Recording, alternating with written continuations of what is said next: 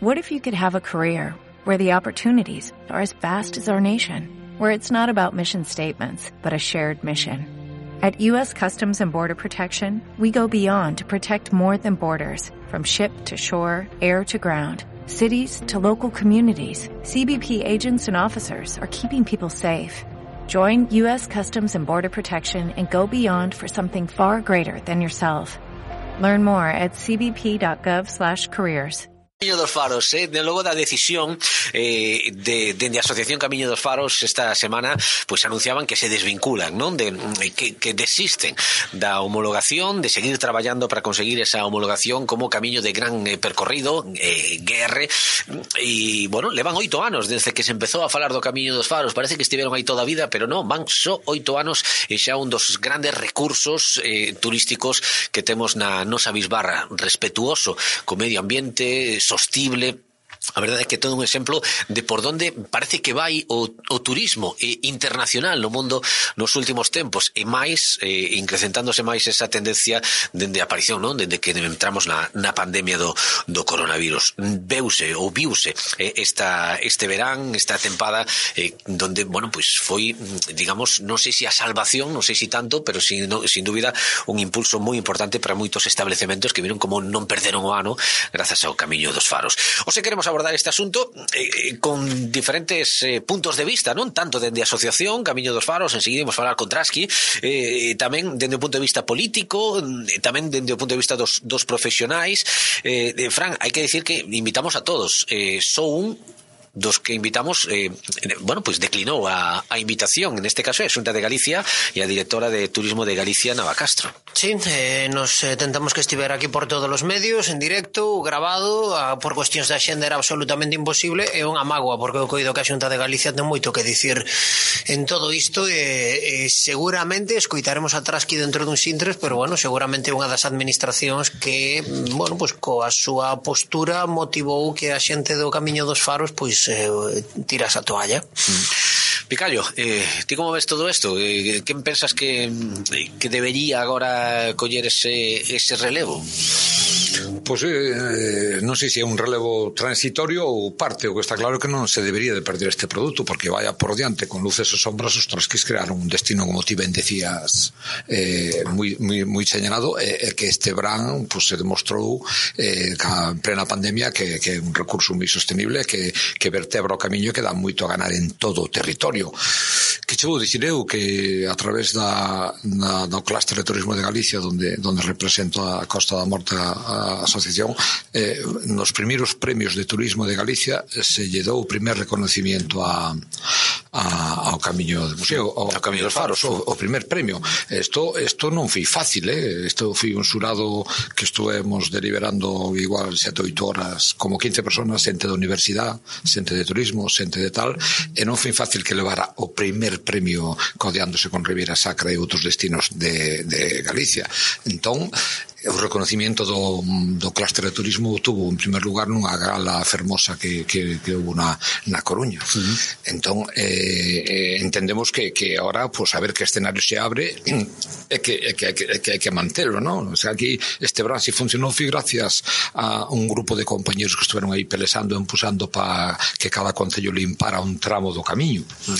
eh, eh, bueno, pues, eh, a base mantelo limpo evidentemente, logo, ahora vamos a escutar o resto da xente copina porque, bueno, aquí como hai opinións para todos os gustos, pois o, o objetivo final será que este produto se manteña, se suga e conseguir o apoio de, de Turismo de Galicia eh, a colaboración, porque porque porque así, porque así así se necesita, so, somos a envidia. Eu onte viña de estar en outros e eh, escuitando a foros do camiño e nos teñen unha envidia entre o camiño de Santiago e Fisterra Mosía, entre o camiño dos faros, unha vez que conseguimos ser líderes en algo, pois pues agora temos o problema da continuidade, non? Mm. Bueno, pois pues a ver se si consigue esa continuidade. Eu que, eh, repito, é o número de WhatsApp, se si alguén quere opinar sobre este asunto, a medida que vayamos avanzando sobre o tema e queren eh, tamén darnos a súa opinión, o 722 73 70 64 é o número de WhatsApp de Radio Nordes. 722 73 70 64. Trasqui, que tal? Moi boas. Moi boas. Bueno, oye, eh, bueno, xa o explicabades na nota de prensa, pero eh, a decisión foi algo que xa tiñades eh, de, pensado desde hai moito tempo, xa, eh, foi un cabreo do, do momento... A decisión leva moito tempo, máis dun ano e máis dun ano e medio, e máis de dous. É dicir, xa nos frenaron varias veces, unha vez o FEMAT, outra vez os concellos, pero xa chega un momento en que, en que non ten sentido.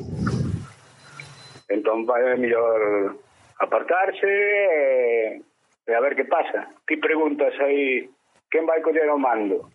Eh, e falas de seis ou sete cousas. Ese é o problema. É dicir, non sabes quen ten que coller o mando dunha cousa destas? Bueno, pois é o problema. Unha cousa que poda saber é outra que, que, que posibilidades hai moitas, non? Pero que en vez de haber moitas posibilidades, o que debería haber era unha realidade. Mm. Entendes? Porque de quen é, non é, a culpa non é de ninguén,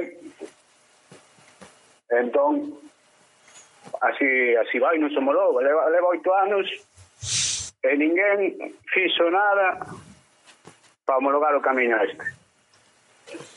Entón, nós non podemos, levamos oito anos, é dicir, oito anos, 75 reunións, eh, estamos no mesmo punto que fai oito anos.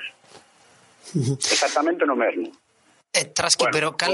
con, con uns proxectos feitos, con uns estudios feitos, con material a pero no mesmo punto.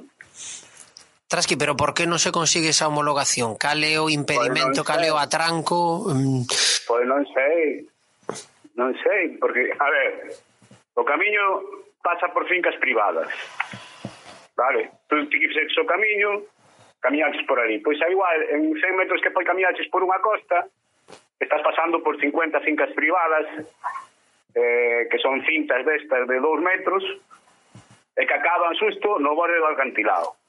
Ti estás pasando polo pola servidumbre de costas. Vale, en todas esas fincas estás pasando pola servidumbre de costas. Uh -huh. Entón, o que non pode esperar é que unha asociación como Camiño dos Faros consiga pasar, consiga un permiso de paso por esas mil fincas. O esas 500 fincas, ou las fincas que sean. Uh -huh.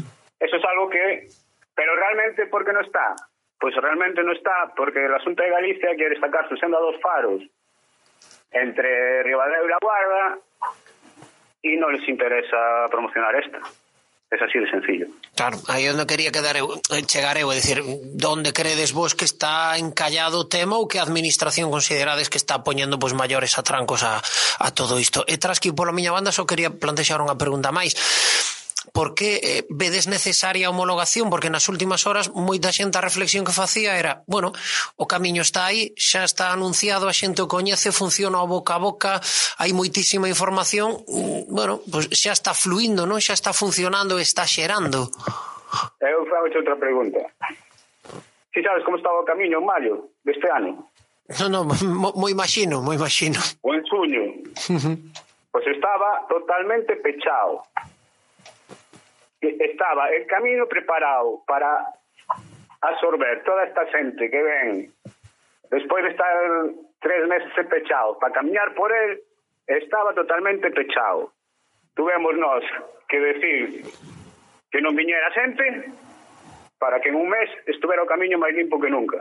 Claro, pero quero, quero dicir, Esto, tras que... Por, coa... eso, por eso mismo nos interesa que saia un camiño homologado e limpo, que non dependa de que a un alcalde lle debe nada, a outro non lle dé, de que un pinte unha flecha dunha, de un tramo, que un desbroce 60 centímetros, outro desbroce un metro. Por esa razón, porque creemos que esto é... E por qué? Porque o vades ver a partir de agora como vai empezar a ver xente de todos os tipos, anacos de ruta homologados nun sitio, cachos sin homologar, un Cristo.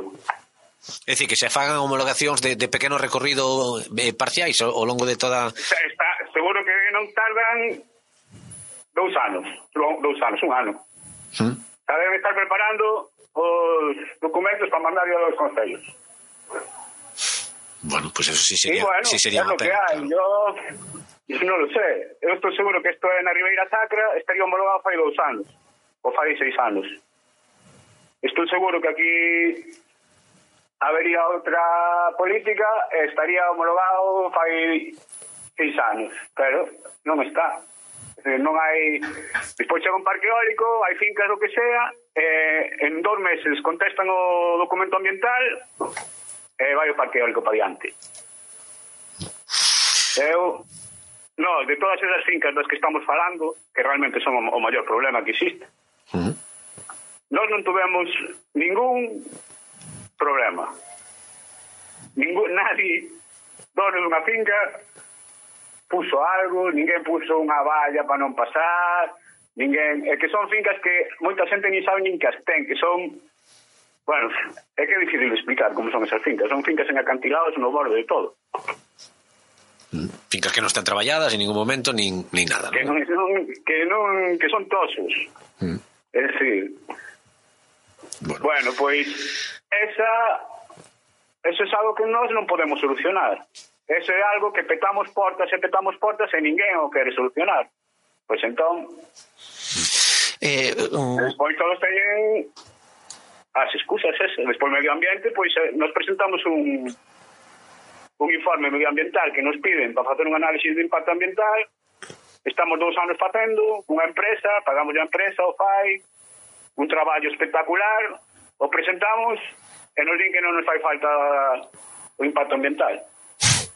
Eh, tras que, sin embargo, eh, dende turismo, dende a xunta, en algunha ocasión se ten eh, deslizado o tema de que, eh, que non era un camiño sostible porque se pasa por espazos onde hai dunas, etc. A ti que che parece iso? documento ambiental que presentamos fai 19 meses na, en medio ambiente da xunta, que respondan ese documento ambiental. Ese documento ambiental está feito por unha empresa medioambiental super estrita con nós, como ten que ser, que fixo dous anos de traballo pateando o camiño, vendo todas as florecitas que hai por todos os sitios, vendo todos os problemas que hai, e dai nos levou a acabar co track que temos. Que, que se cambiou eh, a, a raíz dese... De se foron cambiando cousiñas, se foron modificando, adaptándose esas cousas, e, e ahora mismo hai un track que a Asociación Camiño dos Faros máis a empresa medioambiental que o fai están totalmente de acordo que é totalmente viable. E que se presentou na Xunta fai 19 meses. Sin resposta. Porque, porque se nos pediu no seu momento por medio ambiente. Mm. Eh, estamos esperando un resultado final de eso, que é lo que bueno. nos está bloqueando el resto todo. Bueno, dende a asociación... Eh... Estamos cansados de dar vueltas y de esperar y de esperar y de, y de. Mm. ter a responsabilidade sobre toda esa gente, miles que camiñan por aí, e que os únicos que lle importan que caminen cómodos e tranquilos e sin ningún problema é a nós, estamos fartos, factamos. Bueno, eh, dende a asociación sí que decides que ides continuar eh, coa eh, bueno, eh, eh promoción do camiño a través das redes sociais, eh, tal como viñeches facendo agora, pero xa sen compromiso, algún sen ningún eh, eh, tipo de, de compromiso. Eh, credes que, que bueno, xa nos decías agora que, que se credes que se vai a homologar partes, que se vai a desvirtuar de algún xeito o camiño dos faros. Non hai outro tipo de, de homologación que, que serviría, que, que valería sin ser esta de, de guerra que podería sustituirse, e o mellor, pois máis sin será de conseguir? Bom, pois, eu non sei, se cada concello declara público o seu tramo, pois se poderá facer un camiño que se chame Camiño dos Faros e que vaya por un... Pero mentras non se poda mentre non hai unha solución das minifincas privadas esas dos pasos que hai, pero por poñerche un exemplo de Cándoas a Alaxe sí. igual estamos falando de 300 en, eh, en mil metros ou en 3.000 metros sí. mentre non hai o sea, en, en Menorca o Camí de Cabals, pois hubo un decreto que dixeron Camí de Cabals é un ben público e ten que pasar por, por esas fincas, se pasa por todas esas fincas, sin expropiar finca ninguna, ni historia ninguna. Eu penso que se si poden facer para os eólicos, sí. non debería haber problema para facelo isto. Sí. Pero claro, nós, eu, non teño a capacidade para poder facelo. Claro. Mm. Tras que, bueno, pois pues veremos, agora está a decisión tomada, anunciada, vos desistides dese, dese continuar cos traballos para conseguir esa homologación, e desvinculadevos desa figura de, de promotor do, do Camiño dos Faros, Eh, veremos o que pasa a partir de agora. Eh, non queda máis que darvos as grazas polo traballo feito, e, bueno, esperemos que se arranse esta, esta situación o antes posible. Graciñas, vale? Veña. Unha aperta, unha aperta, unha aperta moi Chao. grande. Bueno, imos seguir, eh, falando do, do camiño dos faros, eh, temos xa a outro lado do, do fío telefónico a, o vicepresidente da Deputación, e responsable de turismo da Deputación da Coruña, Xosé Regueira, enseguida falamos con el. Picallo, ti, eh, como ves, un pouco a explicación, ¿no? que máis ou menos era coñecida que nos dá que nos dá Trasqui, pero non é mesmo escoitala e eh, vexe realmente cando fala que está cansado, ¿no? Que está Bueno, si, sí, home, el é conocedor porque fui un dos pais de, de esto, non? Entonces, eh, conoce todos os temas que nos nos poden sonar alegales, non? É certo que estes terrenos, estas fincas privadas que tanto se falan delas, que ao final son servidumbres de costas e que isto nunca vai a valer para un privado para nada, non? Non sei se é tan difícil sacar un decreto que, que, que, que en outros lados eh, que en outros lados eh, existe para que para que para que se faga, non? Sí. Eh, sí, claro, nos quedamos estéticos cando vemos que se fai un eólico nun monte, fanse pistas para arriba e non pasa nada, é rápido, pois pues isto que que que que, que dá riqueza a tanta a tanta a a tanta, a tanta vertebración como genera o camiño desde Malpica hasta Fisterra, pois non cabe duda que eu creo que aquí hai que moverse. Eles levan, según nos contan, traballando non, non o conseguiron. Pois non sei a, a problemática que hai, non? Pero bueno, que sea difícil, non será tan difícil sacar un decreto para que isto sea unha ruta de alto recorrido, salvando todo o que se di, non? De propiedades privadas, eh, que se non é sostible, que se, se pasa por dunas, que tamén eh, se oín rumores. Sí, bueno, aí cambiouse, foi un dos lugares onde se cambiou o, o trazado. Bueno, decía eu que nos deran eh, o seu número de teléfono, ou perdón, que nos envíen os seus whatsapps, o 722, o noso número de teléfono, eh? 722 73 70 64, di un ointe Frandi, o de sempre, a Junta de Galicia del Buen Gestor, poñendo trabas boas iniciativas, lamentable, pero bueno, as urnas reflexan o que merecemos. Eh, recordamos, de todos os invitados a participaros en este programa especial sobre o Camiño dos Faros aquí na Cancela, os únicos que declinaron a invitación foi precisamente a Xunta de Galicia, eh, directora de Turismo de Galicia, Nava Castro, quen sí aceptou a nosa invitación, o vicepresidente da Deputación, responsable de Turismo, Xosé Regueira. Xosé, que tal? Moi boas. Bueno, eh, como vedes dende a Diputación todo este asunto, a decisión do, da Asociación Camiño dos Faros, eh, bueno, que, co, que pensades ao, ao respecto? Bueno, nos pensamos, sempre pensamos que o, que o proxecto é un proxecto de primeiro nivel, eh, que nada máis plantexado, pois a verdade que nós intentamos embarcar axudando, eh, firmamos un, convenio, se non recordo mal foi fora en Cabo Vilán, que tiña como obxecto a 换了吧 homologación do, do sendeiro. Si é certo, é, para decir toda a verdade, que nun primeiro momento a asociación propónnos a Deputación que homologuemos. E a nosa resposta é que nós non o daríamos conseguido. É que entón a única solución que nos, que, que nos considerábamos que podíamos eh, acometer era o convenio con eles para que eles intentaran a, a homologación. E logo eh, viñeron dúas prórrogas, pero eh, evidentemente as, as cuestións que foron eh, tramitando coa Xunta e as condicións que tamén puxo a Xunta, que realmente eh, coa Federación de Montañismo que ten como lugar, pois parece que deron ao traste co proxecto de homologación. Ah, a nos entristecenos saber que as persoas que realmente teñen todo o mérito de ter conseguido que este, que este camiño se xa un referente a nivel, eu diría incluso que mundial, sin, sin entrar con iso na exageración, pois que realmente que a burocracia desobriga existir, pero tamén é certo que a veces as administracións públicas temos que cumplir a lei, os particulares teñen que cumplir a lei, e a veces a lei non é todo flexible que nos eh, entendemos que debería ser, eh, que as cousas son difíciles. Hai concellos que teñen obras empantanadas durante anos porque non lles chega un informe de Agua de Galicia ou de Patrimonio ou de quen sexa. Esas son as, as peripecias que temos agora de administrar recursos e non as ten solo Camiño de Faros, por desgraza temos a todos.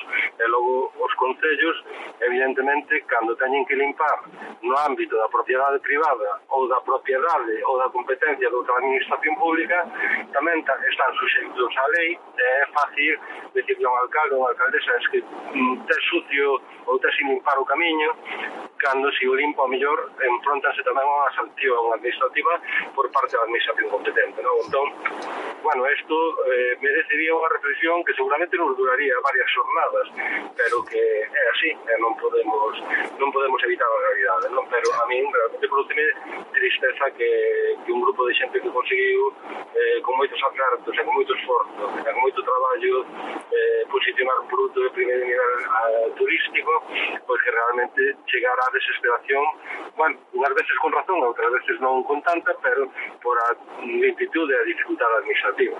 Eh, eh, quedame con esa parte que decías, non? De, de, da burocracia, porque de, de o, o, o veciño da, da P, non? Do cidadán da P na, eh, aquí na Costa da Morte, falando deste tema, pero de outros, a veces é moi difícil entender como, eh, bueno, pois eh, situacións como a esta, non? Como produtos, proxectos como o Camiño dos Faros eh, non saen adiante por, por un atranco burocrático.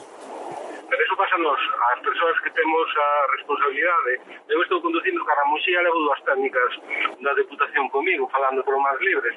Elas tamén o sufren. Cando impulsamos un expediente, pois evidentemente sufrimos atrancos de todo tipo, porque hai as lecturas legais necesarias que hai que facer sobre sobre os expedientes, e a veces, bueno, a lei choca co interese que, que temos como, eh, como entidades, como particulares, impulsar algo que a, a veces a nós parecenos o máis normal do mundo, que pero, desde un punto de vista, desde unha lectura rígida ou pouco flexible da lei, o mellor non é tan eh, normal, nin tan bo, e, por tanto, temos que estar sometidos tamén a esa rigurosidade administrativa, non? A veces é difícil de entender por os cidadáns, por eso que os prazos administrativos son lentos...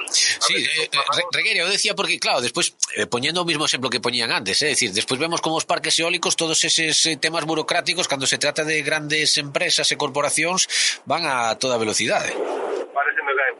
eso soluciones votando modelos políticos cada canto entón, evidentemente, hai modelos políticos que defenden os parques eólicos e outros que non os defendemos tanto. Uh -huh. Pero eso é a democracia. Tampouco non, non podemos pensar que as cousas son de outro modo. Hai prioridades e os gobernos que a veces parece que son todos iguales, non o son, pero unha vez teñen as prioridades e outras veces non as teñen outras. En todo caso, eu creo que o Camiño dos Faros, evidentemente, polo retorno económico na zona, na zona para min, ten ten un indubidável interese público, económico e social. Eso debería estar avaliado, pero teno que avaliar a administración que ten a competencia para, en, algún, en, en todo caso, dictaminar se si eso ten interese público e si o paso obrigado por fincas e por espazos naturais competencias de outras administracións se pode efectuar neste caso. Non? E eh, aí está moi complicado, a que hai que solicitar realmente que non pode solucionar. Non? En este caso, a competencia Mercia, eu creo que vai estar compartida nos casos da xota de Galicia e outros casos de, do Estado, porque algunha competencia ten o Estado tamén da demarcación marítimo do terrestre. Sí. Bueno. Pois eh, Xosé Regueira, vicepresidente da Deputación, responsable de, de Turismo, gracias eh, por atender a nosa, a nosa chamada e, e, bueno, a ver se si se soluciona todo isto, porque en eso si sí estamos todos de acordo que o Camiño dos Faros é un gran produto que xera riqueza na, na Costa da Morte e que pode ser un, un revulsivo económico para os vindeiros anos, tal e como está a situación, non? Desde un punto de vista do turismo. Moitas, gracias. grazas. Un saúdo. Hasta logo.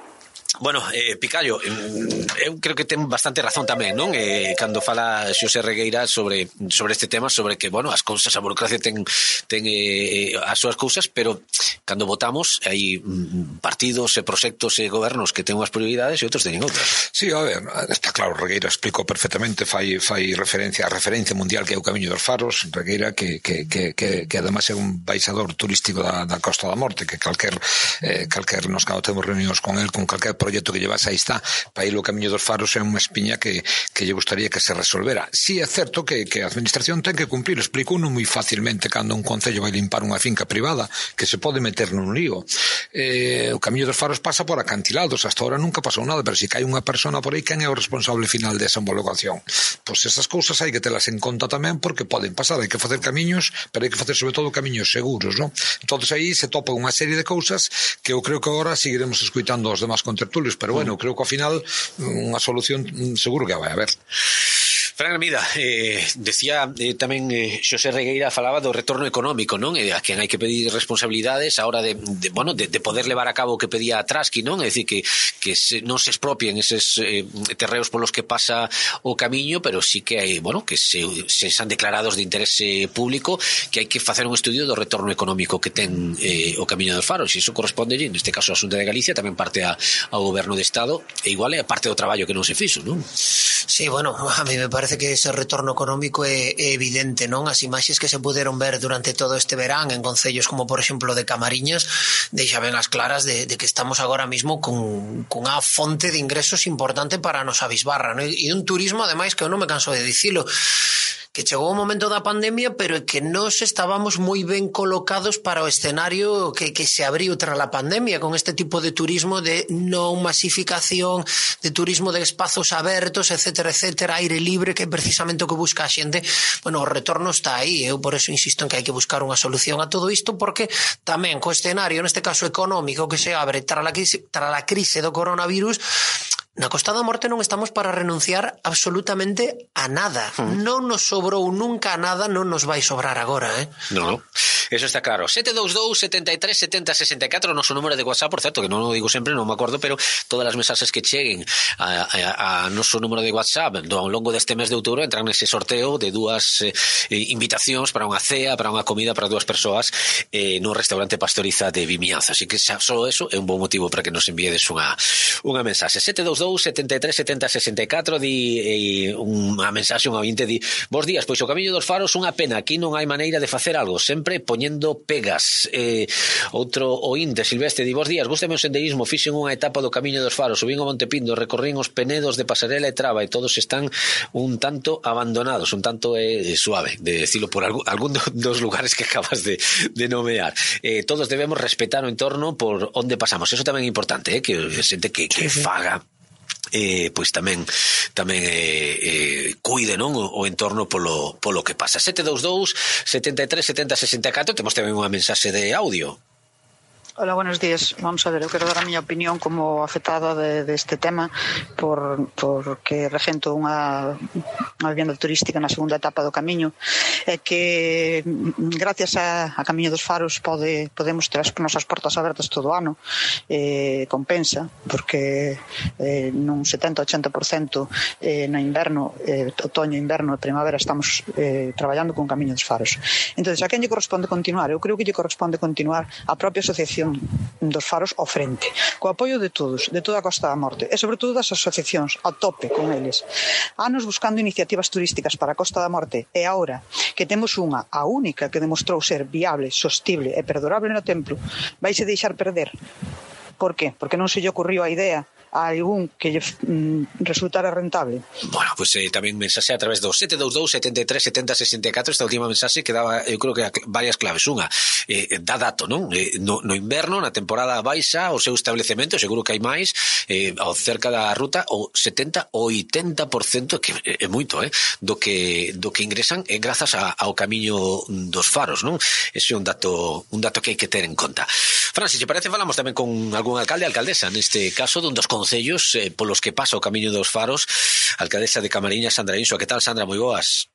Hola, buenos días. Bueno, en principio os alcaldes eh, tomatedes unha decisión que ha de reunirvos esta tarde, non? Para abordar este asunto. Sí, sí, to, eh, pues, creamos un grupo de WhatsApp e quedamos para os sete na Casa de Cultura de, de Vimiazo para, bueno, pues un pouco, pois, a ver como vamos a facer. Eh, eh cal un pouco, non sei se tendes un pouco a intención que elevades, ou de momento non, non falaches entre vos, é dicir, é asumir os concellos, quizáis a través da CEMAT, eh, eh, a, a continuar co traballo da homologación, exixirle a Xunta da Galicia que, que o faga, intentar que, que continúen, que cambien de, de opinión dende a asociación Camiño dos Faros? Vamos, nós será unha primeira toma de contacto, somos varios alcaldes, uns, supoño que uns teremos unhas visión, outros outra. Eu a miña a miña para min, para min, para Camariñas eu penso que a asociación ten que seguir traballando porque a difusión que eles fixeron sempre de non, non, non fai cal... ese sentimento tras no que eles transmiten e que lle transmiten o camiño dos faros non é fácil de que lle transmita ningún ente nin CEMAT ni ningún concello. Entonces eu creo que hai que, que axudalos no que se poda para homologar a, a ruta. Se hai que cambiar algún algún pois, algún sitio por donde haxa que pasar pois intentar pois, que se cambie e chegar a un acordo e a que a Federación de Montañismo pois a, a homologue dunha vez e eles sigan facendo a súa campaña de, de, de unha labor social sin ánimo de lucro, que eles non teñen ánimo ningún de lucro, pero que si sí é fundamental é, é que eles sigan eh, porque non sei por qué, pero eh, saben chegar moito mellor que calquera institución nosa con un montón de cartos detrás nosos e ao mellor eles con moito menos recursos e todos pois chegaron a sitios onde onde non, non chegamos nadie e, eu penso que a súa labor ten, ten que seguir estando aí eh? porque a xente quer chegar, quer quitar incluso fotos ca, ca súa, co súa mascota queren, queren pregúntanse onde hai as camisetas verdes eu penso que a labor importante é, é a deles eh? non, o camiño é verdad que está aí, sigue aí eh, eh, eh, conocido polo, as, as rutas das tres etapas de Camariñas xa existían, no, pero eh, gracias aos trasnos eh, a seu, o seu traballo foi, foi fundamental e hai un antes e un despois do, do seu traballo, o sea que, so, que, que en dude deso eh, eu penso que non sabe ben do que estamos falando. É verdad que a CEMAT podía facerse cargo de todo, eh, pero eu penso que a labor do trasnos é imprescindible. Eh, está claro que son, eran camiños que estaban aí, pero que, que afortunadamente agora pues, teñen, teñen un contexto. Eh, Sandra, que tal? Son, son Fran Hermida. Comentaba tras que o comezo desta cancela o seu medo a que agora os concellos empece cada un a tirar polo seu lado, a homologar os seus eh, tramos correspondentes e que isto acabe pois esnaquizado en, en cachiños. Quizáis na reunión desta tarde, de, de hoxe a sete, unha das cousas que hai que poñer en riba da mesa é que eh, isto te de lo que sacar entre todos adiante e en común e non permitir que se trocee, non? No, e ademais o que, que eu penso, que xa che digo, somos nove e os nove teremos o mellor distintos puntos de vista, pero que eu penso que o produto está creado o produto xa está, non hai que ampliar a un lado nin ampliar a outro, o produto é Malpica, Finisterre e punto e se acabou. Despois, desde que este homologado, pois si hai que, que, que pois, ampliar unha etapa ou dúas máis, pero, pero primeiro hai que homologar o que hai e o que hai vai de Malpica a Finisterre, é o camiño dos faros. E, ese é o meu punto de vista, insisto, non, non ten por que ser o, o, que, o que despois salga da reunión pero eh, xa che digo, o, o, que, o que non podemos poñer en duda, o que eu estuve escuitando ahora os, os audios de, de unha señora que falaba, é verdad, hai un antes e un despois aquí, no, polo menos no Concello de Camariñas, eh, eh, o Camiño dos Faros marca, marca ruta totalmente do turismo ahora mismo. Eh? Pois pues Sandra, eh, veremos o que dá de si esa reunión desta tarde cos alcaldes, e veremos as decisións que tomen e de eso falaremos xa o vindeiro luns. Graciñas eh, por atender a nosa, a nosa chamada. Nada, gracias a vos. Chao, chao. E antes de rematar, que estamos xa na, na recta final, queremos saber tamén, bueno, xa escutamos a opinión de Picallo, o responsable, o representante dos, dos empresarios do turismo no clúster de turismo de Galicia, representante de aquí da Costa da Morte, eh, imos eh, botar unha ollada a outro punto de vista dende de, dos profesionais, falamos con Silvia Bouzas, ela é secretaria de APTCM, tamén un membro da directiva da CEMAT. Silvia, que tal? Moi boas. Hola, bons bueno, días. Como vedes os, os profesionais eh, a decisión dos, dos trasnos de, da asociación de, de renunciar, de desistir a, a continuar como homologación e, eh, eh quen creedes que debe eh, coller o, o testigo? Non sei se os propios eh, empresarios, a CEMAT, ou que, como vedes? Bueno, eh, visto que este ano eles tamén desistiron en, en empuxar para, para facer a limpeza na cabeza dos fadas, pois fomos, fomos varios hosteleiros que intentamos pois, eh, presionar aos concellos para que limparan, non? Levou nos, o noso tempo, o noso esforzo, porque dicimos moito, somos moi pesados, sabemos o que vale para, por lo menos, a parte norte, o produto que é o Camiño dos Faros, entonces eh, intentamos tirar por aí.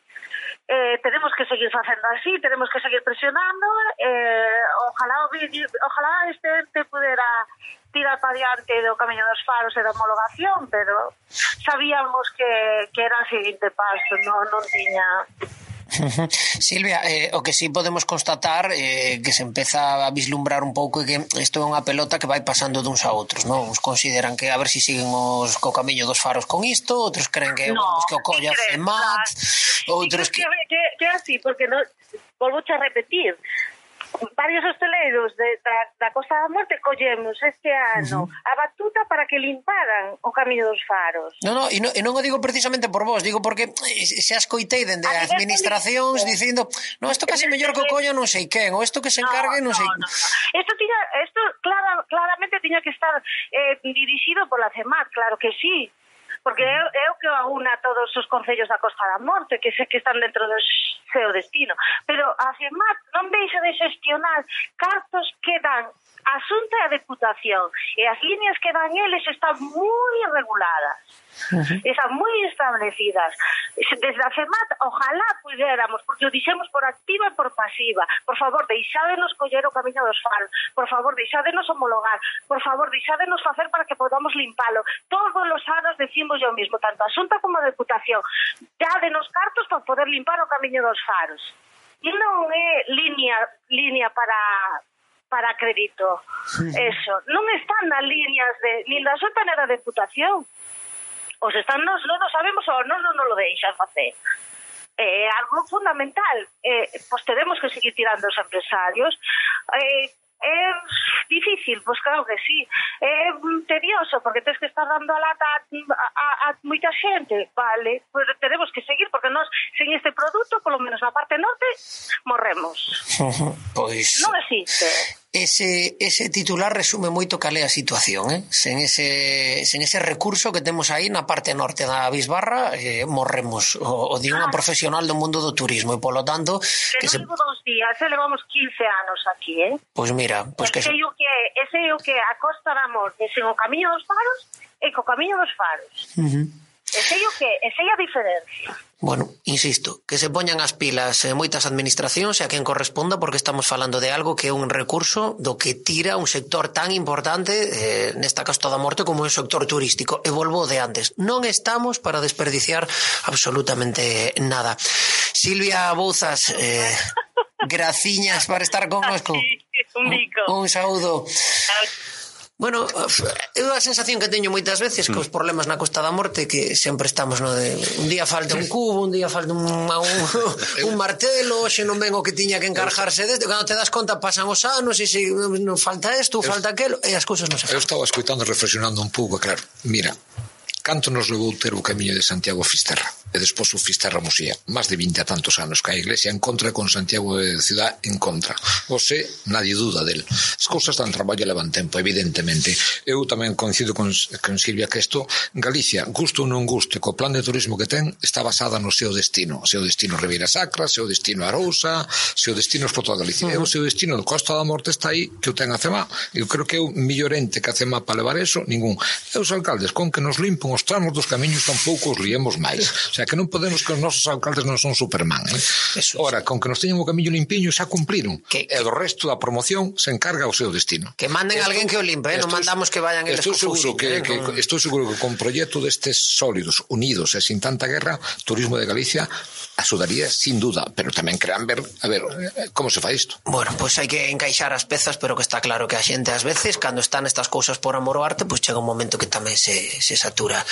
Señora, solteme o cinto, que este cinto é meu. Deixe, saque a manda aí, home. A ver, ah, tócame, tócame a min. Ah, hombre, Anjul, sí que... Sí, sí, moi tolerante, enrollate con esto.